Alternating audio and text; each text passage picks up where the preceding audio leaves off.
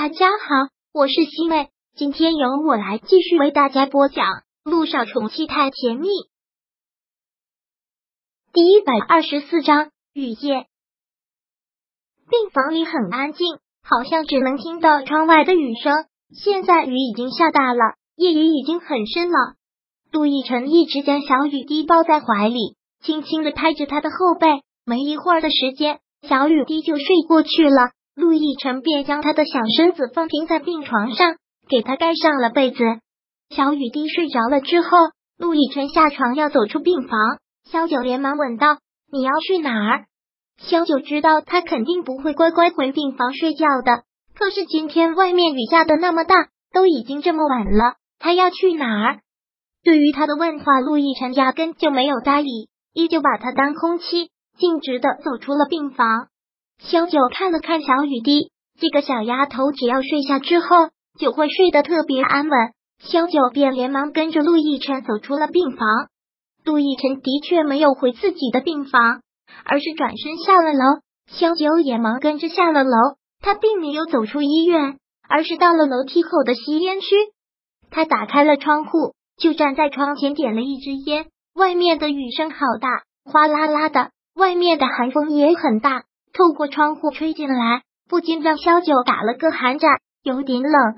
萧九就站在他的身后，看着他对着外面的雨幕抽着烟，一根接着一根，抽到第三根的时候，萧九忍不住了：“你不要再抽烟了，抽烟对身体不好。”萧九忙跑过去，按住了他夹着烟的手。听到这句话，杜奕晨眸子从窗外转到了他的脸上，那样的目光比窗外。的寒风还要冷，好像是堆积在千层以下的冰山，随时会爆发一样。萧九看到他这样的目光，有些害怕，但是一直按着他手的动作，却一刻都没有放松。不要再抽烟了，现在天已经很晚了，快回病房休息吧，身体要紧啊！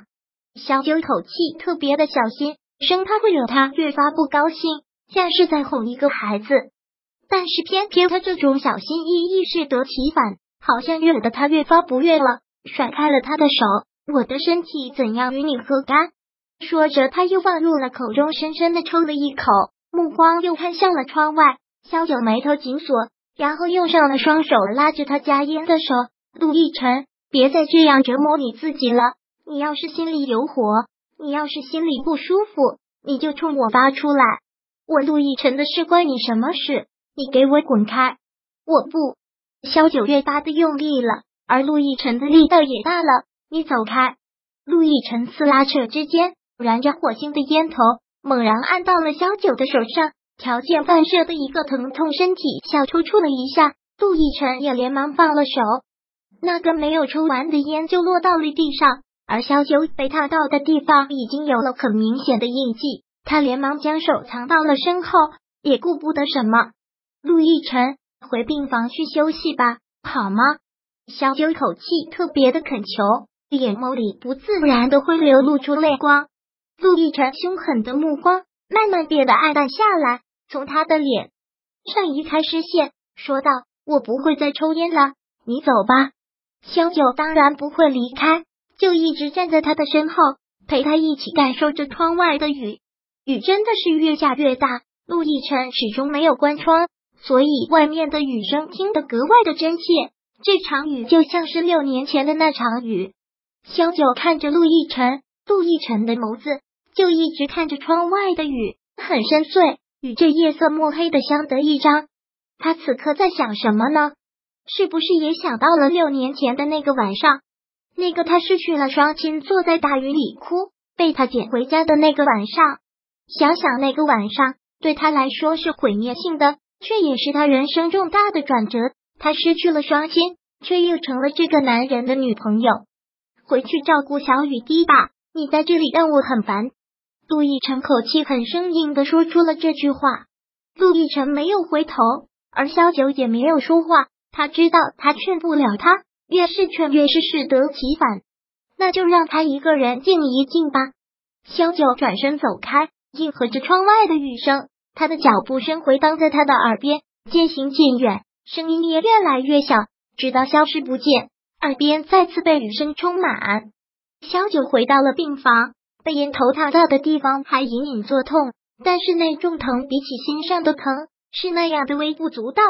小雨滴一直睡得很安稳，小九也便站在床前看着窗外的雨，看这样子今晚上是不会停了。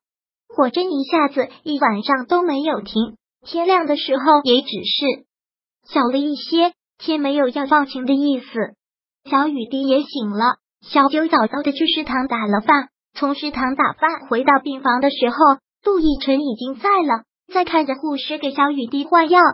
换药的时候有点疼，小雨滴的小手就一直紧紧的抓着他的手臂，陆亦辰就一直在鼓励着他，没事，小雨滴最坚强了，一会就好，一会儿就好了。小九动作很轻的将早饭放到了桌子上，护士给小雨滴换完药之后，也对他竖起了大拇指。小雨滴好棒啊，都没有哭，真勇敢。是的，小雨滴是个勇敢的孩子。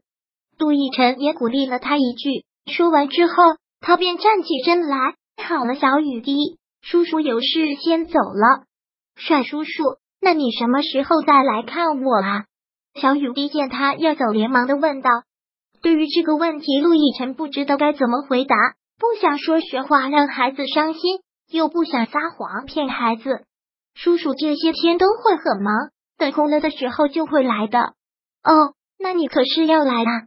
小雨滴喜欢帅叔叔，陆亦辰也只是淡淡的应了一声，然后走出病房。刚才听他的口气就知道他不会再来看小雨滴了。其实小九希望是这样，但是他现在也还是病人，外面还在下着雨，他不放心。他但是追了出去，连忙的问道：“你要去哪里？你现在这个样子，至少要休息两天的。去学校？